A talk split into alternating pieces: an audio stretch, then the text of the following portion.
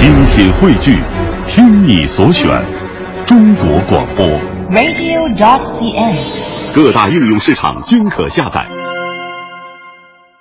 探寻文化渊源，感受文化魅力。欢迎各位和我们一同踏上今天的文化之旅。节目的一开始，我们首先走进聆听中国与世界。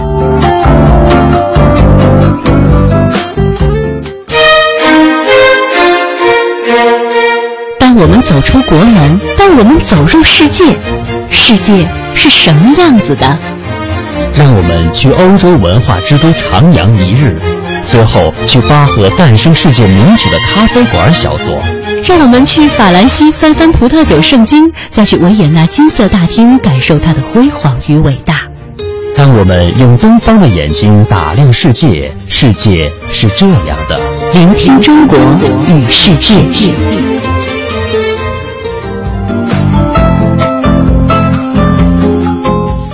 听中国与世界，让我们把目光呢首先投向英国。继知名的高校开设了研究贝克汉姆、哈利波特或者是昂毕斯政治学等课程之后呢，近日又有一门奇葩课诞生了。这门课呢是帮助学生掌握完美的自拍艺术。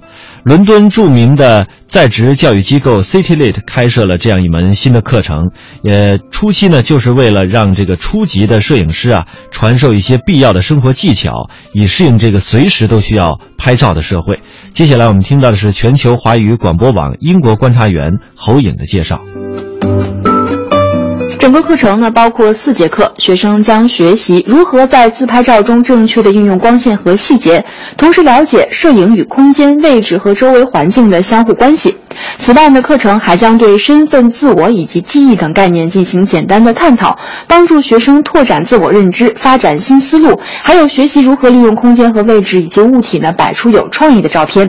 那这门课程呢，同样也适合那些懂得 ISO 感光度、光圈、快门速度、白平衡等摄影知识，并能用自己的数码单反来设置这些参数的同学。课程要求学生对自己的拍摄作品呢持批判眼光，而且呢要做好聆听来自老师和同学们的评价的准备。同时呢，他们还会在课上分析评判好莱坞影星们的照片。那这门课程是没有门槛的，向所有对自拍感兴趣的人开放，即使学生完全不懂摄影也可以参加。那整个课程的花费大概为一百三十二英镑，也就是约合人民币一千二百五十五元。但是老年学者只需要交纳一百零六英镑，就可以学会拍出完美的大头自拍照。当然了，学生必须要自带自拍杆子。如今的自拍已经成为一种潮流，所以一些人认为设立传授最佳拍摄角度和用光技巧的自拍课是迟早的事情。自从2014年奥斯卡颁奖典礼主持人 Allen 发起的奥斯卡自拍照在著名的社交平台 Twitter 上获得300万转发量之后，Twitter 更将2014年分为自拍年。现在的，这股潮流越来越火，甚至为美国电子乐队组合带来创作灵感。一首名为《Selfie》的歌曲在著名的视频网站上获得了2.67亿次的点击量。另外呢，甚至有媒体报道，还有英国人在手术台上自拍自己的手术全过程，但是这种行为并不值得推荐。另外呢，还有一名英国19岁的学生，为了拍出一张令自己满意的自拍照，每天甚至会花上十个小时拍两百多张照片。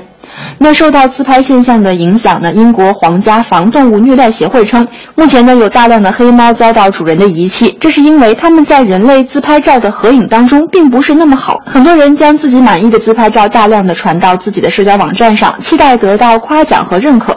可是呢，根据一项调查显示，自拍上传并不是一个讨喜的行为，大多数人并不喜欢看到满屏的自拍照片。对于拍摄者来说，表情各异的自拍对于其他人来讲却并没有什么区别，而且没有大环境的衬托，自拍也没有任何意义。而对于开设自拍课程，许多英国民众对这门课不知与否。一位网友评价：“为了追求好的自拍效果去上课，那自拍已经够蠢了，怎么还有人想交钱去学自拍？”看来呢，对于自拍的接受程度还是因人而异。